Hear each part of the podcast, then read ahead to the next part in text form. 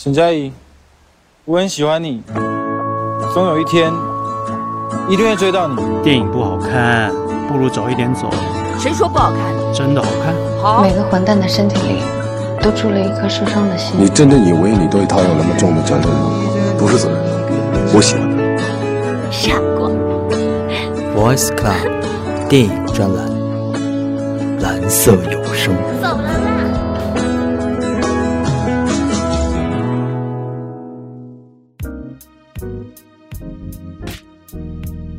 欢迎来到木山的电影世界。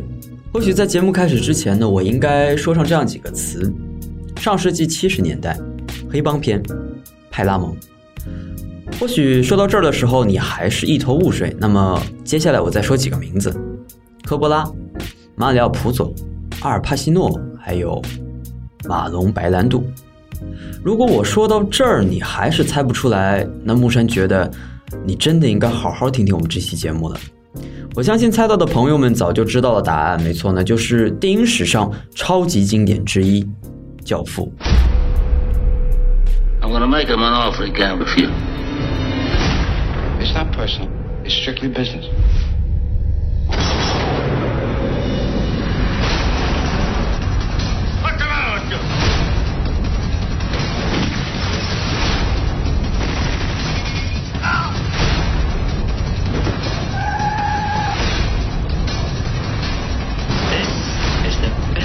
We've chosen. Just when I thought I was out, they pulled me back in. 实在想不出，出生于七零、八零、九零后的喜欢电影的朋友们，有多少人没有看过《教父》？虽然《教父》系列一共有三部，但是今天和大家聊聊的只是关于《教父》的第一部。可能再多的去雷述《教父》的剧情，有些低估大家的电影常识。不过为了照顾更多的朋友，可能还是要啰嗦几句吧。由马龙·白兰度饰演的维托·科良是黑手党柯良家族的首脑。在作为黑帮的当家的同时，也是一些弱小群体的保护神。在由于是否贩毒这样一件事上呢，克良家族和纽约其他黑帮家族结下了恩怨，于是发生了一系列的故事。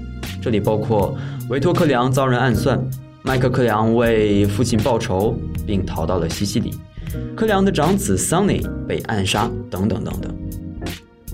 在 Michael 接收了科良家族的事业后，清理了包括纽约黑帮家族以及科良家族在内的所有的 traitor 叛变者。或许单单去讲述《教父》的剧情，我就要讲上一两个钟头，但又觉得实在是没有那个必要。所以呢，单单就几个我们印象深刻的画面来聊聊《教父》的故事。I believe in America。我相信美国。这是电影开始的第一句台词。是在维托克良女儿康妮的婚礼上，巴纳萨拉向教父因为女儿的事情请求得到克良的正义。单单从这件事上，我们要讲几个故事。或许很多人很好奇啊啊，为什么这段对话要发生在康妮的婚礼上，或者是说为什么导演要这样的安排？那么说到这儿呢，就要讲讲意大利人的习俗啊。话说这个西西里人有这样一个习俗。就是当地人不会在女儿的婚礼上去拒绝任何人所提出的任何事情，于是也正因为这样，才有了这样一段对话。于是和维多克良并不熟稔的 Bob Sana 才会因为女儿被施虐这件事情向克良求助。For respect，为了尊重，是维多克良和 Bob Sana 对话里说的最多的词。从这段台词中，我们可以了解到科良家族的黑帮事业和我们所想象的差别很大，并非只是为了钱啊，或者是打打杀杀、买凶啊这种很简单、很低级的黑帮事情。从这样一点上来，体现了维托克良的一种智慧，一种大人物控制小人物的智慧。或许钱可以买到很多东西，但按照维托克良的想法，他买不来尊重和真诚。于是也有后来的维托克良的那句经典的台词：“未来的某一天，或许我会请求你的帮助，也有可能永远不会有那么一天。但至少今天，请收下这份正义，作为小女结婚的回礼。”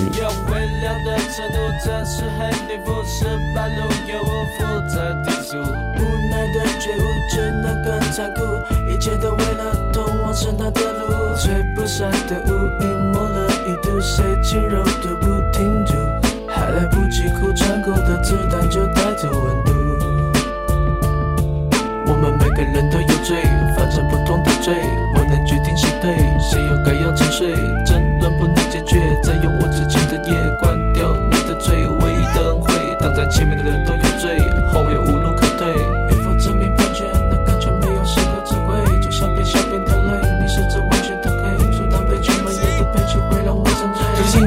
左手，完全没关系的承诺，了就光忘记在角落，一直一直一直伴奏。黑色帘幕被风吹动，阳光无言的穿透，洒下表情被我驯服后的手，沉默人就沉默人就孤单开始发酵，不停对着我嘲笑，回忆逐渐烟消，曾经纯真的画面，残忍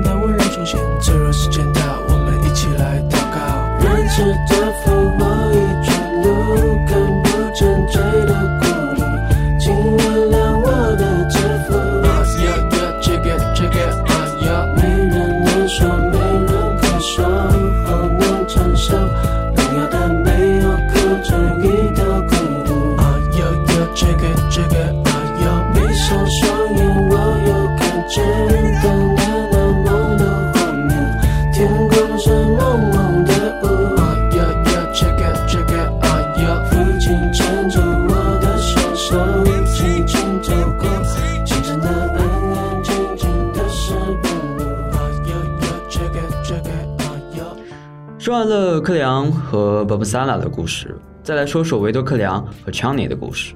维特是强尼的教父，教父曾经为强尼解决过昔日合约的问题，并对当时的 band leader 留下了这样一句话：“我开出了一个他无法拒绝的条件。”而这句话也成为了克里昂家族一种强势和不容拒绝的代表。而至于那个条件是什么，那就是要么是签字，要么是脑浆，总要有一样留在解约书上。随后也有了华尔兹那位电影老板床上那颗血淋淋的码头。说个电影幕后的故事，因为这颗码头啊，剧组呢还被动物保护组织找过谈话，但剧组说那是一个从某个屠宰场要过来一颗码头而已，并不会因为电影本身去杀一匹马。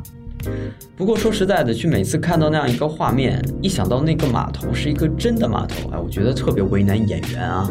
那么演员在那种环境下去面对那么一个血淋淋的东西，觉得不光是演员吧，可能观众看起来都会觉得是一种不寒而栗。接下来呢，当教父被暗算进入到医院之后，土耳其毒贩索拉索似乎并没有就此罢休，因为这样才有了 Michael 的复仇。在路易斯餐厅，Michael 枪杀了索拉索和与索拉索勾结的警长，随后逃往西西里。自此呢，Michael 正式染指克里昂家族事业。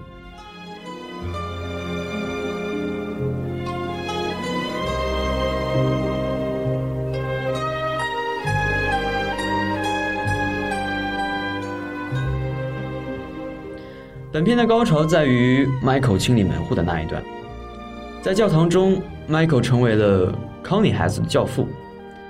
在神父安静的祷告词中，纽约黑帮却在接受着 Michael 的洗礼，只是前者用的是圣水，而 Michael 用的则是血。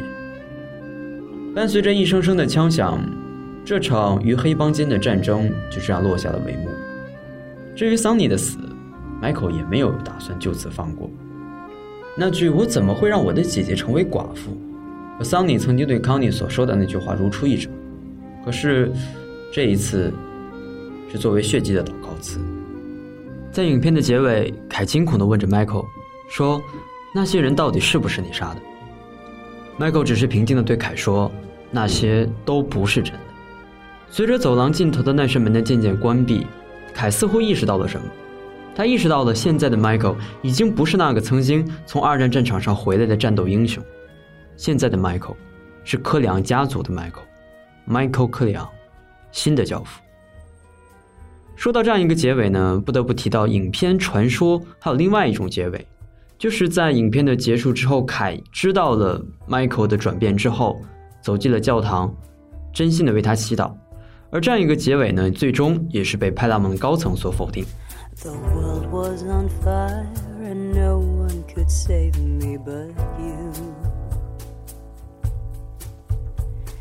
Strange what desire will make foolish people do. I never dreamed that I'd meet somebody like you. I'd never dreamed that I'd lose somebody like you. No, I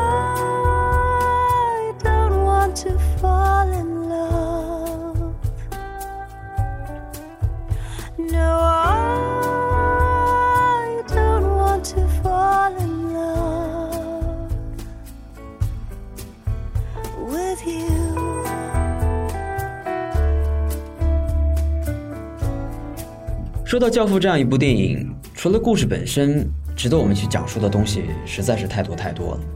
比如演员们，马龙白兰度所饰演的维托·克里昂，估计已经被所有看过《教父》的人奉为教父的经典形象。而阿尔帕西诺的表演也奠定了这位未来好莱坞影星的地位。或许正是因为《教父》，才有了后来阿尔帕西诺的《闻香识女人》，以及里面那个好莱坞影史上经典的上校形象。说起马龙白兰度和阿尔帕西诺，就不得不说这部电影的导演弗朗西斯·福特·科波拉。若不是科波拉的力保，当年的派拉蒙说什么也不会让当时恶贯满盈的马龙白兰度来饰演维托的克里昂。况且当时还有那么多像罗伯特·弗雷德、瑞安·奥尼尔一般的演员。为什么说是恶贯满盈？哎，很多人提出这样一个问题，那么木山来为大家解答啊。其实说起马龙白兰度这样一个人呢，是好莱坞影史上非常传奇，也颇具色彩的一个人物。他自己的个性非常非常的鲜明，当然这种个性也融入到了他的演艺生涯当中。所以很多人觉得马龙白兰度是一个不可控制的人。那么马龙白兰度在派拉蒙眼里呢，是个彻头彻尾的混蛋，他的名声太坏了。他的性格在旁人眼中简直就不是一个正常人。传说有这么一件事儿，说他在六十年代去翻拍《叛剑喋血记》的时候，和外景地塔希提岛上的半数女人都发生了关系。觉得这个马龙白兰度真的不是一般的男人啊！当然啊，说到这儿呢，还有一个故事，这个故事呢是科波拉和派拉蒙高层，也是关于马龙白兰度。说当时这个科波拉和派拉蒙高层关于维托克良这个角色的是由谁来演这样一件事儿呢，是非常的有分歧。因为这件事儿呢，科波拉和派拉蒙高层经常是拍着桌子在那儿非常激烈的争吵。这个科波拉非常非常的聪明，当在会议室进行争吵拍拍桌子的时候啊，他看到这个会议室的地板啊是有地毯的，哎，觉得这个东西估计摔下去应该不会特别疼。再加上呢，科波拉本身就患有先天性的小儿麻痹症，所以呢，当时科波拉就假装犯病，啊，一屁股坐到了地板上。然后在那边有点像呃嘴嘴歪口斜啊，然后并可怜兮兮的说：“我要马龙白兰度来饰演维托克里昂。”于是呢，估计啊，这个派拉蒙高层看到这个导演也确实确实不容易，也是这个谁都有点同情心嘛。也正是因为这样呢，马龙白兰度终于可以能够饰演维托克里昂这样一个角色了。另外值得一提的是。马龙白兰度为了在本片当中演好维多克良这样一个角色，确实也是费了不少的力气。除了答应派拉蒙高层所提出的要低薪酬啊，拍摄要不要迟到，作为这样一个非常大腕的演员也必须参加试镜等条件之后呢，在表演过程当中还需要在嘴里面塞满棉花，好让面部看起来足够的臃肿。说完了马龙白兰度，再来说说阿尔帕西诺。科波拉为了这部电影的电影人选啊，真的是可谓是用尽了苦心、费心费力啊！除了为了马龙白兰度大秀演技之外，为了阿尔帕西诺饰演 Michael 这样一个角色，和派拉蒙高层也是交涉了非常非常长的时间啊！这个派拉蒙高层根本就看不上，再加上阿尔帕西诺只有一米七零的身高，派拉蒙高层呢戏谑的称他为“侏儒”。阿尔帕西诺回忆那段时间里一次一次反复的试镜的时候呢，说这样一句话。说，如果那个时候有人告诉我我出局了，我不会意外，甚至都不会觉得不开心，反而会觉得更加的解脱，因为那个时候的阿尔帕西诺不是什么影技的大腕，再加上他自身的那种可能初出影到带有一些自卑的这样一种情绪，他并没有对 Michael 这样一个角色有很大的期望。但是，应该来讲啊，科波拉是阿尔帕西诺的一位伯乐。正是因为科波拉的慧眼识音，才成就了好莱坞影史上的另外一个影帝。I remember when we broke up the first time, saying this is it, I've had enough. Cause like we hadn't seen each other in a month. When you said you needed space, what? Then you come around again and say, Baby, I miss you and I swear I'm gonna change. Trust me, remember how that lasted for a day? I say, I hate you, we break up, you call me, I love you. Ooh.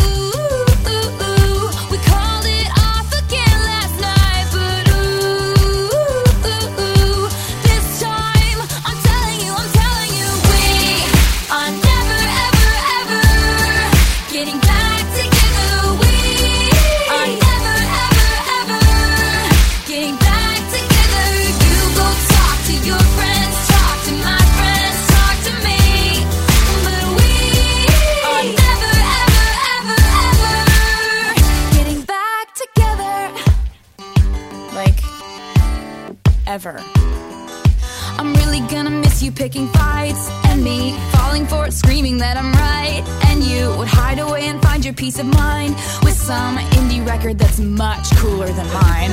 Ooh,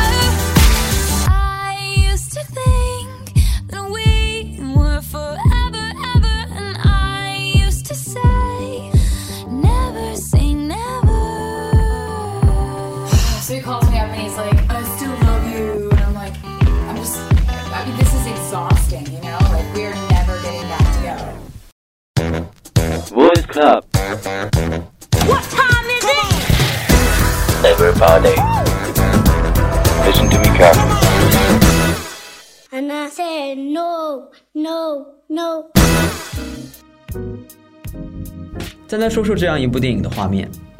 或许在你看电影的时候，并没有在意特别多关于这样一部电影的布光。整部电影除了有些复古的黄色胶片痕迹外，还使用了大量的室内低亮度布光。这样的手法来自于有“黑暗王子”之称的格登·威利斯。在好莱坞那个追崇明亮色调的时代呢，这种手法无疑是一种冒险。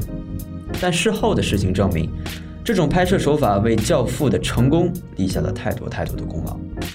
全片有几处低亮度布光，应该来讲是堪称经典。其一便是影片的开头，从波莫萨拉的特写慢慢拉远，映出并不清晰的马龙白兰度的背影。马龙白兰度一个招手，鲍勃萨纳来到马龙白兰度的耳边。从这个场景可以让很多人感受到来自于科两家族的那种权威和教父的那种威严。话说，这样一部电影刚刚剪辑出来之后呢，很多人看过之后发现，有些场景在这种布景下啊，演员的脸都看不清。有些人会说这是一种什么烂手法，但是事实证明，这种手法在未来的电影当中得到了更加广泛的应用。有的时候，除了演员、台词以及场景或者故事本身带给我们观众一些感受之外，很多时候一些镜头、一些画面的结构，甚至是色调，也会影响我们观影的情绪。所以说，电影是一个伟大的艺术品，或许原因也正是于此吧。但说到电影的成功，不得不提到《教父》的制片人埃文斯。尽管在很多方面与科波拉意见不合，包括选演员，包括一些外景地的选择，再包括最后的剪辑以及发行等等等等，但是也正是因为埃文斯的坚持，才有了后来长达三个多小时的《教父》。说到这儿呢，又有一件故事啊。当这样一部《教父》拍完之后，科波拉剪辑之后，这个片长大概是两个小时十几分钟。埃文斯看过之后呢，冷冷地说了一句：“嘿。”你把那些精美的镜头伴着你的意大利面吃了吗？最后呢，也就是把这样一部影片送往了纽约，并最终完成了剪辑。而在《教父》上映的时候呢，埃文斯更是通过自己在影圈混了这么多年的手腕，让全美的音乐老板争破头的想要得到《教父》的上映版权，也才有了《教父》的在美国以及在海外的票房传奇。除了关于电影故事以外呢，每部电影，尤其是每部经典的电影的幕后故事呢，更为的传奇和有趣。比如说，你可能永远不会知道，马龙白兰度在片场只出现了三十五天，仅仅是这部电影拍摄时间的三分之一。你也更不会知道，马龙白兰度在拍摄《教父》的时候，所有的台词都是依靠提词板来完成。当有人质疑说：“嘿，你是不是忒懒了？这哥们儿啊，连台词都懒得记。作为一个演员，你应该记台词啊，是不是？”这时候，马龙白兰度说什么呢？他只是说：“因为那样我就可以读下来。”仅仅是一句“因为那样我就可以读下来”，让所有人都闭上了嘴。还有一件事情，如果你足够细心的话，会在影片的开始会发现马龙白兰度腿上的那只小猫。说到这只小猫啊，很多人会说，哎，这是不是制片方有意安排的？其实还真不是，这只小猫的出现完全是一个意外。当科波拉带着马龙白兰度去拍摄这样一部影片的时候，突然间发现外景来了一只猫。马龙白兰度呢，虽然个性是有些怪异，但是骨子里却是一个非常喜欢小动物的人。于是像把玩一样的就把这只小猫带到了片场，然后在这样一部场景里面出现了。还有在教堂中接受洗礼的那个小男孩，其实这个小男孩呢是科波拉的女儿索菲亚·科波拉。说到这个索菲亚·科波拉啊，她就是谁呢？就是后来《迷失东京》的导演。说到这儿，确实觉得这个电影圈里这个父啊、子啊，或者是女儿啊这种父承子业、女承子业的事情，还真是非常非常的多。可能真的是因为有老爸的那样一个经典的延续，才有了后来索菲亚·科波拉的经典之作《迷失东京》。说到这儿，才发现已经在不同的故事和不同的镜头之间走过了非常非常长的时间。这部1972年的《教父》，再加上2008年的《迷失东京》，确实，或许从故事本身来讲，我们看不出来有太多太多的联系和关联。但是，仅仅在这样两部影片的故事当中，时间已经跨过了三十几年。Shine bright like a diamond.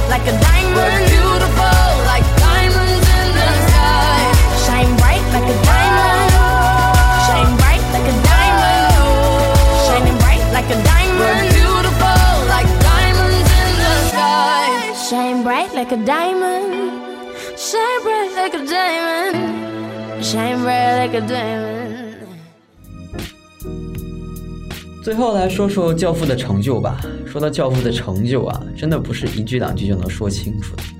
简单说一下吧，《教父》获得了1973年的奥斯卡以及1973年的金球奖的最佳电影、最佳男主角、最佳编剧、最佳导演。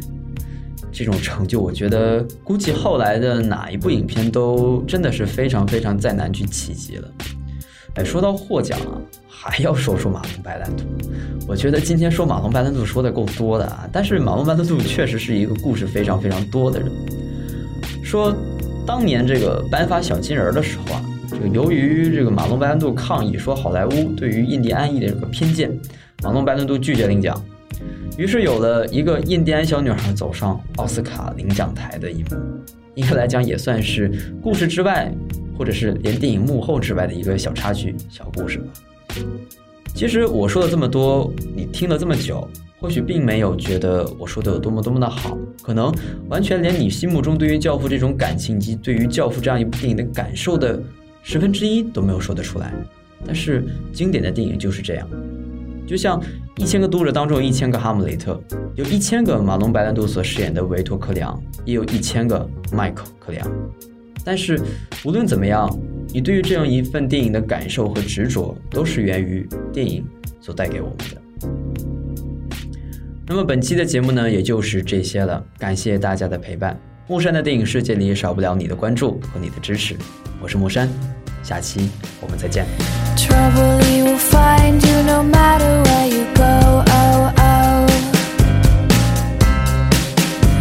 No matter if you're fast, no matter you're slow. Oh, oh.